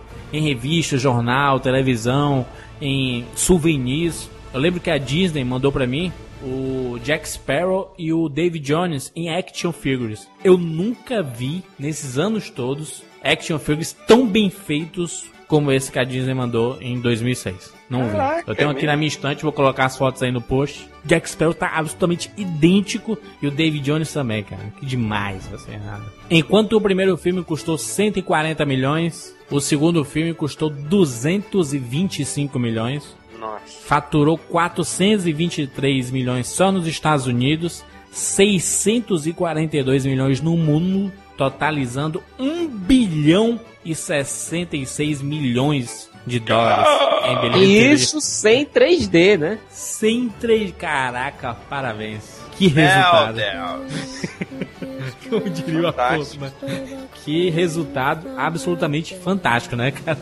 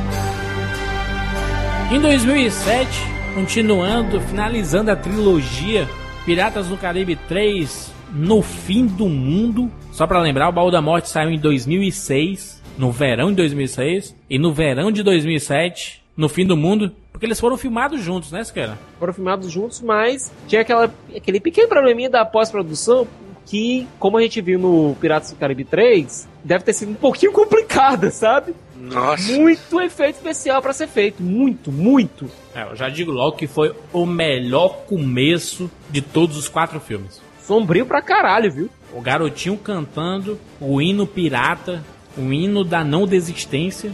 O problema desse Piratas do Caribe 3, sabe qual é, Jurandir? É querer ser muito. É tudo muito over, é tudo muito estourado, é tudo muito, muito. Agora o Verbisco novamente comanda o Piratas do Caribe. E antes dele fazer, por exemplo, o Baú da Morte em 2006, ele fez o Sol de Cada Manhã, que é um filme muito bom. É tudo muito estourado, é tudo muito exagerado. Siqueira, Singapura, Siqueira. Show em Upá. Show em Upá não. Show. Show you fat. Show you fat. Eu acho que o Shaw Yun Fat só não foi mais pensado em Dragon Ball do que aqui. Pô, juro, eu gostei dele, sabia? Eu curti. O negócio é que ele aparece em 5 minutos. Ele coloca o cara como um destaque imenso. Pôster. É, fizeram um pôster único pra ele, só com ele. E o cara aparece, e aparece em 5 minutos do filme. É, aparece no comecinho lá e depois no meio, né, Siqueira? No- E depois tchau e benção, né? Ele aparece cerca, cerca de 15 minutos. Pau comendo, Singapura vindo abaixo. Ele resolveu a reunião ali. E aí, vamos lá, vamos, vai ser isso, mas eu não confio em você por isso. Ah, mas tem isso, tem aquilo, então tá. Então vamos lá. Formaram ali um pacto importantíssimo. Em quatro palavras. Pô, achei muito bom. E ele também com a Kira Knightley. Né, a negada toda no vapor é um negócio muito estranho ali, hein, Juca? O pessoal tudo no vapor. Ah, é? É, Essa parte toda mostrando Singapura e tudo mais foi censurada na China. Tudo referente a Singapura no filme foi cortado pra ser exibido na China. Porque ele disse que ficava muito estereotipado, mostrava lá o pessoal de Singapura. Fizeram uma versão China. Não sei o que, tudo mais. Aí. Aí, aí, Juca, como é que eles tratam quem estereotipa? Estereotipo Ah, eu gente. corto, meu filho. ah, gostei. Ah, isso aí, pô. Aqui Agora- não, violão. Aqui o pessoal gosta, né? This is Brasil. Não, mas a censura, isso aí é ab- abominável. Vamos ver aqui um pouquinho da estrutura desse Piratas do Caribe. O protagonista está desaparecido, está numa espécie de limbo. É, os outros, os coprotagonistas têm que fazer uma missão de resgate. Depois dividem todos em núcleos e tendo uma grande batalha com o destino de tudo tendo se resolvido lá. Não é por nada, mas isso me lembra muito, sabe o quê? Matrix Revolutions. Boa, matou Isso a pau. Roteiro idêntico, assim que. Trocou a extração de trem por uma praia, né? Verdade. Pois é. E trocou lá os programas, a famíliazinha de programas, por um monte de clones do Jack Sparrow. E caranguejinhos de pedra. Pois Genial. é. Fazem parte do- dos meus wallpapers. O Jack Sparrow não- não aparece até 40 minutos do filme, né? E quando aparece, parece em overdose. Sabe que na primeira vez que eu fui ver o filme no cinema, eu não gostei dessa parte existencialista de vários Jack Sparrows, do, da onda dos caranguejos. Agora, quando eu revi, eu até que eu curti. Achei maneiro. Achei interessante. Gostei. Eu, eu não entendi. Não, a única coisa que eu continuei não entendendo é o seguinte: por que, que o Kraken era o vilão dos mares, comeu 550 mil barcos, e lá no limbo só tinha o Jack Sparrow? E outra, como é que mataram o Kraken fora da tela? Mataram o Kraken entre os filmes. Cara, pois é, que viagem, né? Também tem isso. É mesmo. Não, peraí, tem uma coisa estranha aí. O Kraken aparece morto É. no segundo filme, é isso? Não, no Terceiro, terceiro. quando eles voltam. Sim, é Até verdade. o é. Lord Beckett faz um comentário lá, não, você tá só chateado que a gente matou seu bichinho de estimação. Ah, então foi a, a frota britânica? Isso, porque que eles querem? Eles querem um mundo sem magia, um mundo totalmente é, comandado pela Companhia das Índias Orientais. O que, o que se explica é que o Jack Sparrow está preso dentro do baú do David Jones, né? E junto com o Pérola Negra. Isso é o baú do David Jones, é uma espécie de universo paralelo, é isso? Rapaz, nem tente entender esse angu. Eu não entendi aquela porra não, cara. Eu não entendi isso não. Porra, valeu, Cicas. Pensei que tu ia entrar agora com uma teoria fuderosa de física quântica. Primeiro de tudo, o barco tinha sido destruído. A gente viu o barco se desfazendo. O, o, Pé- o Pérola Negra é imortal, se quer. No- Jurandir, só uma coisa. Você viu o barco sendo destruído, não viu? É partido ao meio, se quer. Pois é. E como é que a porra do barco tá lá inteira? É metaforicamente, entendeu? Foi Não, destruído. mas pior que ele volta do mundo, do paralelo, inteiraço, de novo. E o Jack Tranquilão. Sparrow provavelmente foi comido. Literalmente mastigado e digerido. porque Essa o ba- porra não faz sentido. Por um monstro que tinha um hálito de milhões de milhares de corpos putrefatos. Né, eles falam isso no segundo filme. Cadê os milhares de corpos que ele tinha comido também? Por que, que só tinha o Jack Sparrow e um monte de caranguejo? Ele comia caranguejo na- na- entre as refeições? Não, não, peraí, mas ele não tava dentro da boca do. do... Ele não Então tá tem dentro o do Kraken, uma não. Não, ele foi comido pelo Kraken. Não, não, não, não, não, não mostrou ele sendo engolido, não, hein? Mostrou. Como assim? Acabou o filme ele partindo pra dentro do Kraken, se por Mas jura? e, e se ele tiver tropeçado e tacar a cabeça no chão? Ah, vá! Eu só, eu só queria entender o que seria esse baú do David Jones, porque o baú do David Jones é o baú que guarda o coração dele, né? Então, será que o Jack Sparrow e o Pérola Negra são guardados no coração do David Jones? Aí ele saiu, com- ele saiu assim na base da porrada e falou pro, pro, pro David Jones: Marquei um X, pá, pá, um X, pá, pá, um X no seu coração. Aí. Essa porra não faz o menor sentido. Eu Não. juro, eu tentei analisar de tudo quanto foi ângulo, não dá. Momento WTF. Ah, bom, também, cara, qualquer história pra trazer o cara pra vida, a gente viu o cara entrando com tudo dentro do Kraken, né? Não tinha como. Então não matassem daquele jeito, fizessem de outro modo. O roteiro dos filmes eram conjuntos, era um roteiro só pros dois filmes. Yeah. Qual era a dificuldade? É, no quarto filme, a gente descobre que o Perola Negra foi engarrafado, literalmente. Aí. Virou um navio daqueles presos em garrafa. Hum. Se alguém aqui assistiu o Lovely Bones do Peter Jackson sabe como é mais ou menos. Sim. Pronto, era uma explicação bem mais razoável para o barco ter desaparecido e o Jack ficar preso do que ser comido e depois misteriosamente reconstruído num, num deserto. Jack Sparrow muito doido encontrando a, a galera toda e ele pensando que é tudo alucinação. Uma das coisas de mitologia de pirata que eu gostei desse filme foi a, a reunião, né, com os nove capitães, né? Uma, uma das coisas legais, assim, de mitologia pirata. Os Lords Piratas. Ah, também me amarrei, achei muito legal. Porque eles se viam ameaçados, né, pela Companhia das Índias Orientais. Eles se viam totalmente ameaçados, a pirataria vai acabar. Se eles não se unirem, um abraço. E a ideia da companheira é justamente essa, acabar com tudo que não for padrão. E, tam- e também muito Disney isso, né? Querem acabar com a magia do mundo. Não podemos deixar a magia terminar. Pô, a magia do terceiro filme ali é eles andando de um lado pro outro naquele, no, no, no Pérola Negra pra, pra ele virar. Fala muito sério, né? que viagem, né? O plot do filme é justamente esse, eles tentando salvar a pirataria da Companhia das Ilhas Orientais e tentando derrubar o David Jones e o holandês voador. E apelando pra tudo que pode ser feito pra ser feito isso. Isso. Inclusive com a Keira Knightley, com a Elizabeth Swan virando, acredite se quiser, a rainha dos piratas. Isso. O Lord Beckett dominando o David Jones, né? Porque ele tá com o, o baú com o coração do David Jones, né? Falando da reunião, aí outra parte que eu achei genial, eu adorei. Quem que aparece? Keith Richards. Todo carcomido, o pai do Jack Sparrow com aquela cara de caco de vidro, perfeita, sem maquiagem, né? Sem maquiagem. Pô, muito bom. Boatos indicam que o Kit Richards teve, teve de ser carregado pro set. Porque já Sério, tava, já tava pra lá de Bagdá, lá do camarim. Johnny Depp disse que desde o primeiro filme o Jack Sparrow é inspirado no Keith Richards, né? Talvez por isso ele tenha sido chamado pra ser o pai do Jack Sparrow, né? Pô, ele tava ótimo, né? Mandou bem o recado dele, não, não, não achei. Respeitem o código, né? Pra quem quer saber o código pirata aqui, tem no nosso especial aqui no Cinema com Rapadura. Tem um link na postagem aí. Chega tirando onda, né? Sai pra lá, menino. Mas, ô, Siqueira, mas, mas também tem um lado da mitologia, né? Eles liberam a Calypso, né? Aquela deusa dos mares aí, que era a tia Dalma. E tem aquela tempestade lá gigantesca. Redemoinho, aquela batalha antológica, 20 minutos de ação. É, o Redemoinho foi feito pela Calypso, né? Tava muito puta porque ela foi traída pelo grande amor dela. Isso. Ela já tava revoltada com os nove chefes do tráfico naval. E o Will e a, e a Elizabeth se casam no meio da, da ação, que não faz nenhum Porra. sentido isso. Aí adorei. Ali eu já tinha entregado pra Deus, né? Ah, Já, bom, filme galhofa mesmo total, vambora. Já que eu tô aqui, quando a curra é inevitável, relaxa e goza, né?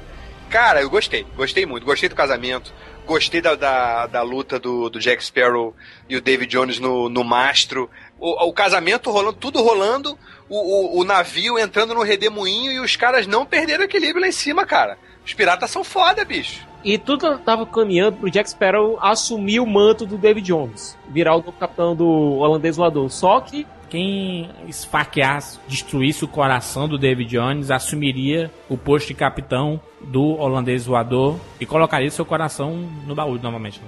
Ai. E assumiria aquele manto dele de levar as almas dos mortos para o outro mundo, de navegar com o holandês voador, de construir a tripulação e blá blá blá. o drama psicológico do, do Jack Sparrow, né? Se ele faria isso ou não, se ele toparia, era sedutor, aí, aí aparece o diabinho e o anjinho, né? Muito bom, um em cada ouvido ali se agarrando nos dreads. Não, vai lá, cara. Pô, eternidade no navio, foda. Muito bom. Mas aí ele vê o Will morrendo, né? E ele faz, com a mão do Will, ele esfaqueia o coração do David Jones. David Jones morre. Will Turner vira o novo capitão do holandês voador. Ele aparece já de banana depois, com roupa preta, o coração partido. do nada! O kit pirata não pode faltar lápis de olho, porque até então ele não tinha, né?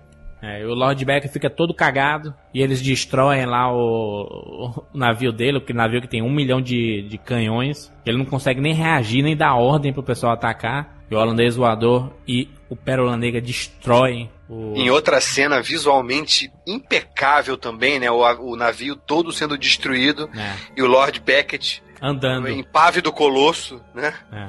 Aí o, a, a tripulação do, do holandês voador toda se, se transformou em humano novamente, né? É, porque a maldição era do, J- do David Jones, né? Não só É. do Flying Dutchman, mas por ele ter se revoltado lá, não fazer mais o serviço de, de frete de, de almas, brigado com a Calypso e tudo mais. O Will, ele se agarra com a Elizabeth, tem lá a sua noite, dá uma trepadinha. A maldição, entre aspas, né, de quem é o capitão do holandês voador. Só pode pisar em terra uma vez a cada 10 anos. Uma vez a cada 10 anos, né? 10 anos no mar, um dia na terra. Pois é, mas isso eu não entendi. Por que, que a Kira não podia dar uns rolés de navio com ele? No Flying Dutchman? Qual era o problema? Não, aí não tem explicação, né, Ju? Não dá pra explicar, não. É, pô. Por que, que eles só podem se ver uma vez a cada 10 anos? Ela podia.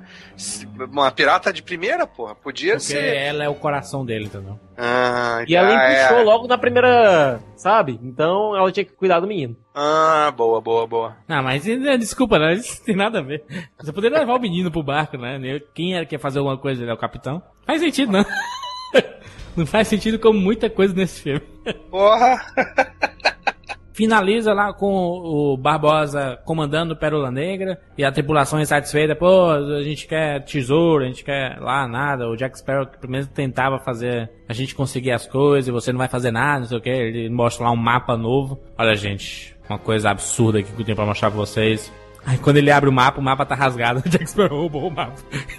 E depois aparece lá o Will Turner na cena pós-créditos. Voltando. Voltando, e- né? É, 10 anos sem dar uma. É, se encontrando com o meninozinho, o filho dele já com 10 anos de idade, cantando música de pirata. Olha, não é por nada não, mas eu acho que esse menino vai ser meio ignorado, sabe? Durante essa estadia do Will Turner por lá.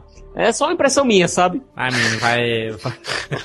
Sinto muito, mas é um dia só, guri. Um abraço. Piratas do Caribe, no fim do mundo, custou 300 milhões. Caraca, maluco! Caranguejinho caro, hein? Faturou 309 nos Estados Unidos, 654 no mundo, totalizando 963 milhões de dólares no bolso da Disney. E acabou, né, gente? Chega, né? Chega de Piratas do Caribe, né? Ha! Tolinho. You. No. You.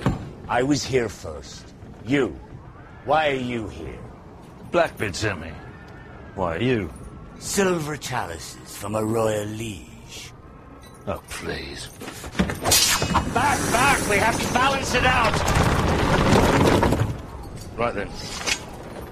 What if we each choose an item of approximately equal weight? Put it back! We touch nothing!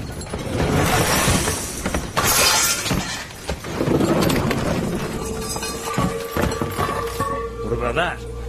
The chalices.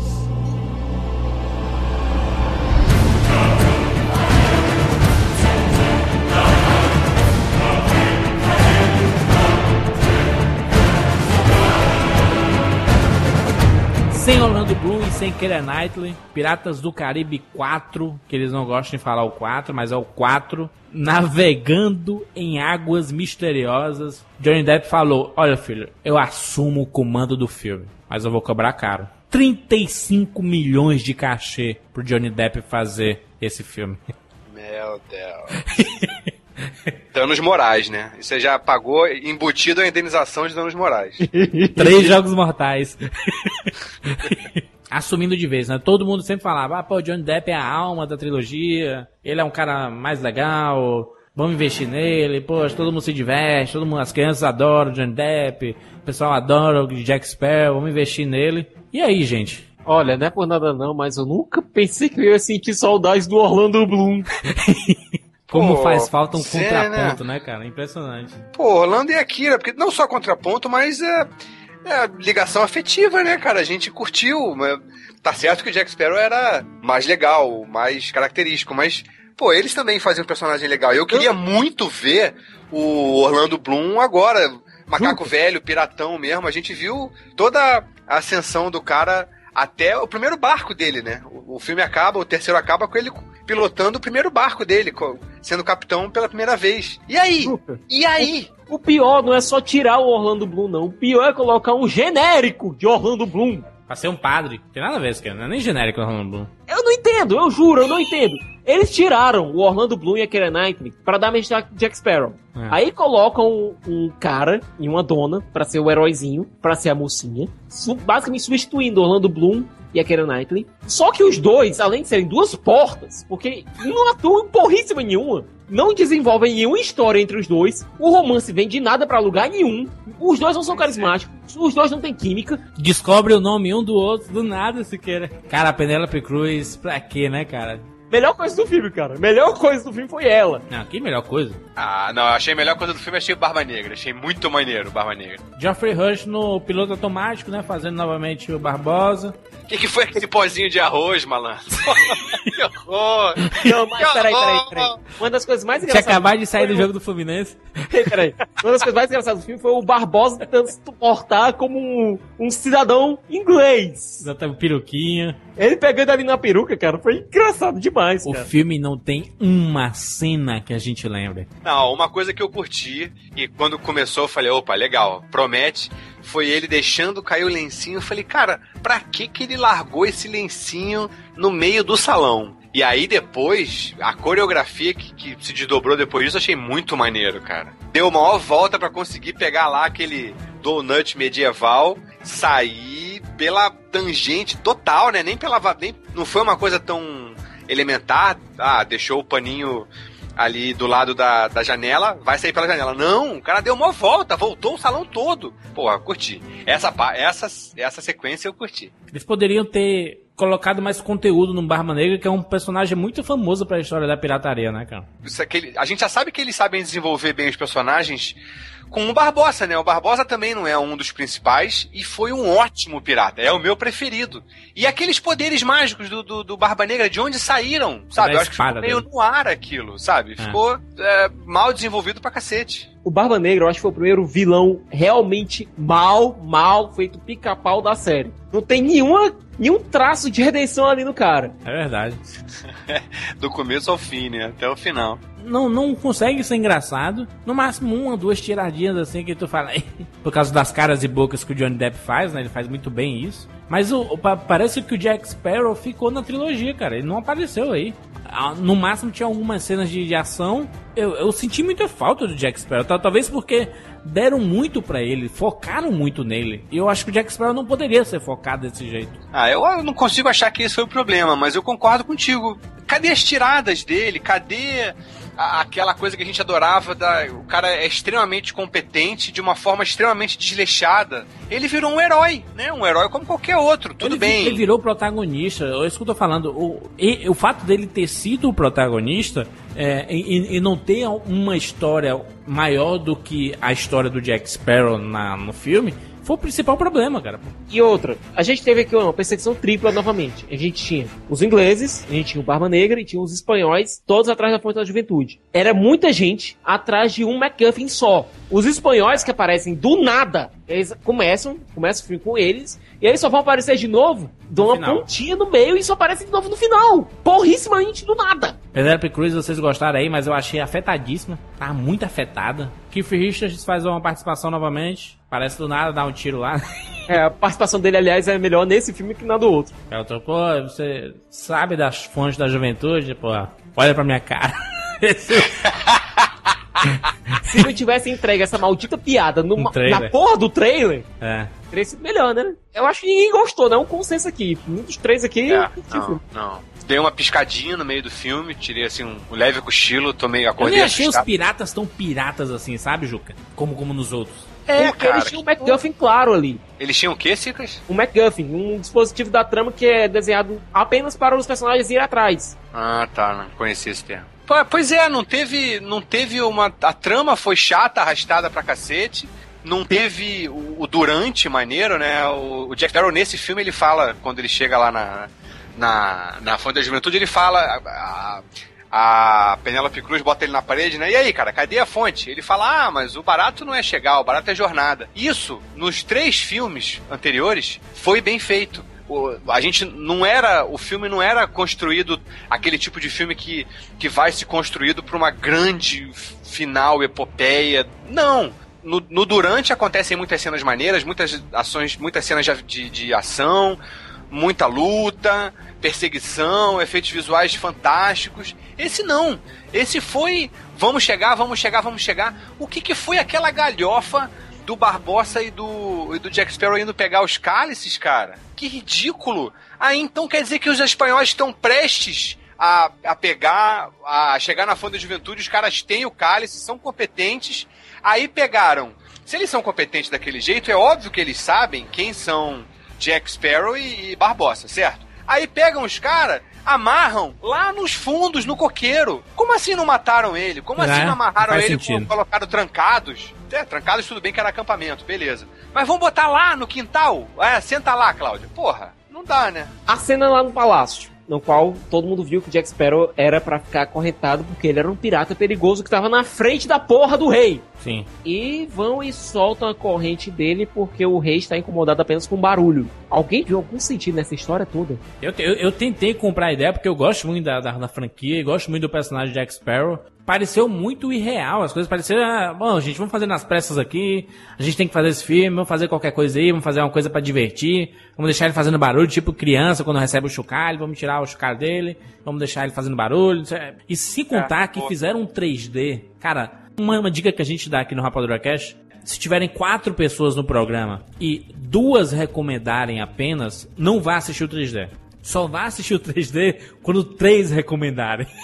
Se for dividido, não vá. Não vá porque é caro pra cacete. Piratas do Caribe é, foi o primeiro. Olha, olha o título que esse filme tem. Foi o primeiro filme filmado em 3D com externas. Avatar não foi o primeiro porque foi feito todo no estúdio. Primeiro foi Piratas do Caribe navegando em águas misteriosas e eu não vi 3D, cara. É, foi fraquinho pra caramba. Achei que Thor deu um banho em 3D. Eu também não concordo com o 3D do Thor. Eu, eu, Também eu não, não, tinha viu? visto, eu não tinha Eu- visto e não concordo com nenhum dos comentários que você que tu e o Mal fizeram. Que isso, cara? As viagens interplanetárias, vocês não acharam Eu muito, também não vi foda? nada ali. Efeitinho, meia boca, feito no PowerPoint. Que isso, eu voei com eles, cara. No final do filme, então, do, da, da Terra pra Asgard, foi, foi sensacional. Eu, enfim. Então o que é que tu tomou esse do filme, cara? Adorei o filme, mas não o 3D, não, não engoli. Não, mas eu ia falar que eu fui, mal, que eu fui massacrado pelo, pelo comentário que eu fiz da dublagem, né? Massacrado não, teve alguém, teve alguns que, coment, que concordaram, mas muitos discordaram. Que eu até fiquei feliz, sinceramente, porque aí Mostra que estão prestando atenção.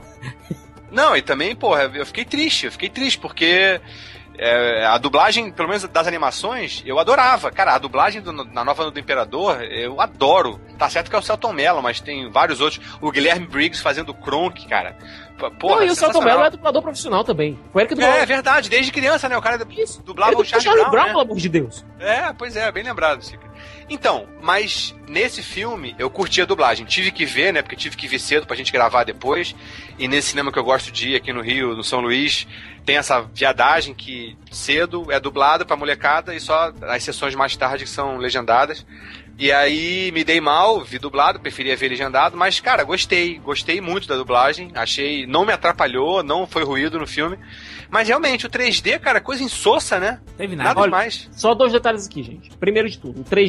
Quem foi o gênio? Quem foi a alma iluminada? Quem foi a suprema inteligência que teve a ideia de pegar um filme que se passa em ambientes escuros, que se passa boa parte durante a noite e fazer em 3D? Sim, porque vamos aqui prestar atenção numa coisa simples. Bem óbvia até. Você está projetando uma imagem numa tela, certo? O cinema é isso, você está projetando uma imagem na tela. Quando você coloca os óculos 3D, essa imagem fica mais escura. Sim. Quando essa imagem fica mais escura, fica um pouco mais complicado de ver o filme. Quando isso acontece em ambientes claros, como por exemplo em Avatar, no qual até durante a noite era iluminada por, por aquelas plantas fo- fosforescentes, para dar mais iluminação pro filme, não tem tanto problema. Agora, quando você tem um ambiente escuro, você não consegue enxergar porra nenhuma do que tá acontecendo. Devia ser proibido em Hollywood, olha, gente. Filme com 30% de cenas escuras, não pode, não pode filmar em 3D. Isso é um código de filmagem em 3D, cara. Não faz sentido, cara. Pelo amor de Deus. Isso chega a ser burrice. É uma ofensa lançar um 3D como o do Piratas do Caribe, cara. É uma ofensa 3D tem que ter coisa saltando na minha cara. Eu quero esticar minha mão pra pegar nas coisas. E Piratas do Caribe é uma franquia, cara, toda aventuresca, cheia de, de- de momentos interessantes que poderiam ter efeitos 3D e coloca o efeito 3D de pozinho caindo no final do filme, sabe? Vamos pegar aqui o filme, certo? A gente tem um aventureiro que pode ter um mapa que é ajudado pelo pai dele em determinado ponto do filme, em busca de um cálice que pode conceder algo parecido com uma vida eterna. E chegando lá, é, vai ter alguma espécie de teste. Tem uma é, protagonista feminina que é moralmente dúbia, tem mais gente atrás do negócio. Isso lembra alguma coisa? Não. Isso por acaso não lembra Indiana Jones é a última cruzada, não? Idêntico. Aliás, nem funciona muito, né? Essas trilogias que querem recomeçar, como Duro de Matar 4, que foi horroroso, o Indiana Jones 4, que poderia ter sido muito melhor do que foi, Piratas do Caribe, cadê o Rambo 4? Bota o Rambo 4 no bolo aí. Rambo 4 só tiro, pá, pá, pá, pá, sangue, pronto. Funcionou com o Rock. Mas o Duro de Matar 4.0 eu curti, vocês não Eu gostaram não? também curti, eu só não gostei da parte do avião. Eu não vi essa cena até hoje. Que o Jurandir não viu a cena até hoje, porque na hora que a gente tava assistindo, ele saiu pra ir no banheiro e voltou quando a cena acabou. Juliano D'Angelo, meu querido, qual a sua nota para o... as suas notas, na verdade, para os quatro filmes da franquia Piratas do Caribe? Ah, antes que comece a encher o saco, vou dar nota baseada em filmes de ação, tá? Não bota. Não é na história do cinema. não. Dentro de filmes de ação. O primeiro, nota 10. Ei, O garoto. segundo, Na história do cinema, Stanley Kubrick, todo mundo junto. Parabéns, Juliano. não tem pra Orson Welles, não tem pra. A, ga- a galera tem que. Eu acho que filme, pra, pra história do cinema, obra de arte, nem nota precisa ser dada. Laranja Mecânica, Nascido para Matar, O Iluminado, não precisa nem de nota. É uma obra-prima, são obras-primas do, do planeta. Não precisa de nota, não. Nota 10 a gente dá o máximo. É o famoso Hors Concours. Não dá, pra, não dá pra você Mensurar. mensurar, perfeito. É, então, o primeiro, nota 10. O segundo, nota 8. Dá uns vacilos? Dá uns vacilos. Mas é maneiro, pô. O David Jones é muito bom. A tripulação dele. O Pirata Moreia.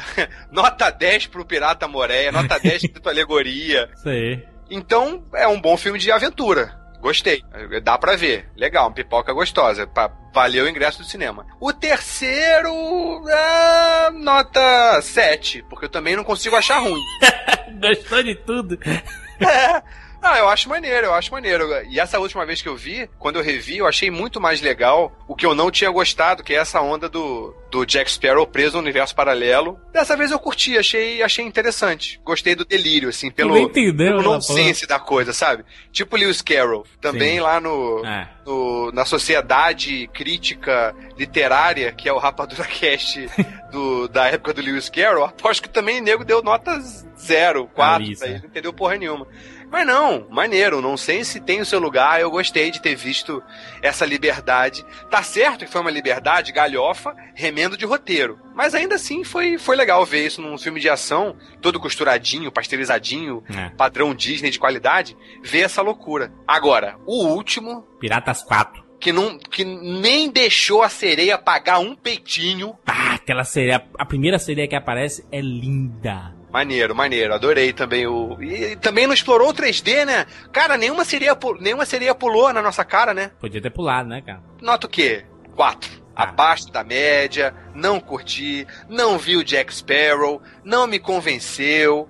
O Barba Negra começou bem, mas também não desenvolveu. Penélope Cruz e Johnny Depp não se entenderam. O que que foi a sereia? O cara voltou lá, o clérigo voltou para o Felipe, né? Voltou para salvar a vida da mulher, desamarrou. Pelo amor de Deus, Senhor, salva ela, traz ela pra cá. E aí eles dão um beijo e ela leva, ele ela leva ele pras profundezas. E aí? E aí? Eu doido pra mijar, fiquei em pé me sacudindo pra esperar as cenas pós-crédito. Falei, não, essa mulher vai levar ele pro paraíso das sereias. Vai ter um harém. Ele vai virar agora o Netuno. Sei lá. Porra, não tem nada. O bonequinho, ou se tem a Penélope Cruz recebendo o bonequinho. Então quer dizer que ainda vai ter uma sequência depois dessa galhofa e a sequência vai ser vingancinha? Porra, o Jack Sparrow sacrifica a vida dele pra salvar a mulher da vida dele, pra deixar ela numa ilha deserta? Ah, pelo amor de Deus. Tiago Sequeira, meu querido, suas notas. Pro primeiro filme eu dou um 9. Eu acho divertidíssimo, eu acho que tem diálogos rápidos, uma produção de primeira, atores inspirados. Até o Orlando Bloom tá prestando o filme. Aí. O segundo filme começa a querer se montar um negócio muito grande, esquece um pouco da diversão, o negócio começa a ficar meio mórbido demais, o negócio começa a ficar preto, mas tem umas cenas de ação bacana, dou um 6.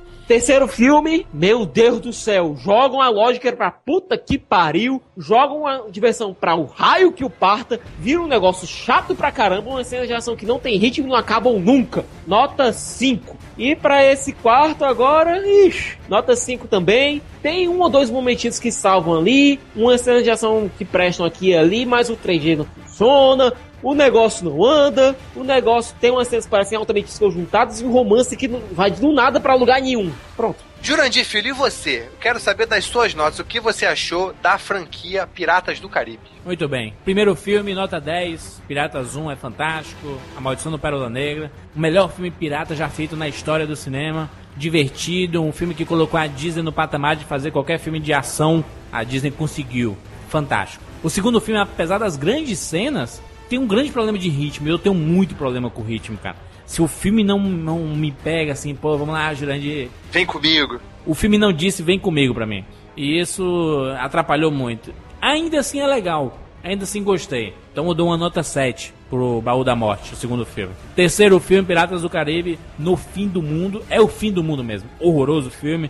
Não gostei. Tem um peso absurdo de ritmo. É impressionante como falta ritmo no terceiro filme. Por duas horas e meia de filme, cara. Pra quê? Dava pra tirar muita coisa do terceiro filme, cara. E deixaram tudo lá. Eu dou uma nota 3 pro No Fim do Mundo. Aí vem o quarto filme. O filme é totalmente sem ritmo. Se você estiver com sono, não vá. Se você estiver indisposto, não vá assistir o filme. Não vá, cara, porque você vai jogar dinheiro fora. Não assista em 3D, já é a dica que eu deixo logo aqui. Outra dica, não assista Piratas do Caribe 1, 2, 3 para ir assistir o Piratas do, Ca- do Caribe 4. Se você já tiver assistido uma vez na vida os três filmes, perfeito, não veja mais. Vá assistir o 4 com essa lembrança, porque se você assistir na sequência, quando tu terminar de assistir o Piratas do Caribe 3 para ir assistir o 4, tu vai estar de saco cheio, porque parece ser o mesmo filme, o 2, o 3 e o 4. É ser um filme de 10 horas de duração, cara. Uma continuação assim, escrotíssima pra te deixar puto. Porque não tem ritmo a parada. Compre o box da trilogia, tem Blu-ray, tem DVD aí, tem DVD dupla, etc. Porque é bacana você ver o trabalho de produção. A produção da trilogia original é absolutamente fantástica, única, perfeita, maquiagem, direção de arte, efeitos especiais. Um trabalho espetacular. O do quarto filme eu não consegui ver nada disso, cara. No terceiro filme, apesar do filme não ser lá essas coisas, você vê cada centavo que foi gasto em tela. Exatamente. Segue as nossas recomendações. Tem aqui um link na postagem pro nosso especial Trilogia Piratas do Caribe. Tem falando sobre os três filmes, tem curiosidades e tudo mais. Tem um, uma parte especial falando só sobre a história da pirataria. Os grandes nomes, os filmes que foram feitos. Tem um conteúdo bem legal, tem o Código Pirata. Então tem muito conteúdo sobre a pirataria em si, inclusive a pirataria do mundo moderno. Vocês podem conferir no especial que tem aqui no link, na postagem dessa edição do Rapadura Cast. Tem os links também para os DVDs. O primeiro é obrigatório, né? É fato isso? É. É fato. Fato. Primeiro obrigatório para quem é fã de cinema, para quem gosta de uma boa aventura, uma boa ação. Uma boa comédia também, né? Porque é divertido o filme. Então, é, a nossa recomendação é essa. Enfim, até semana que vem.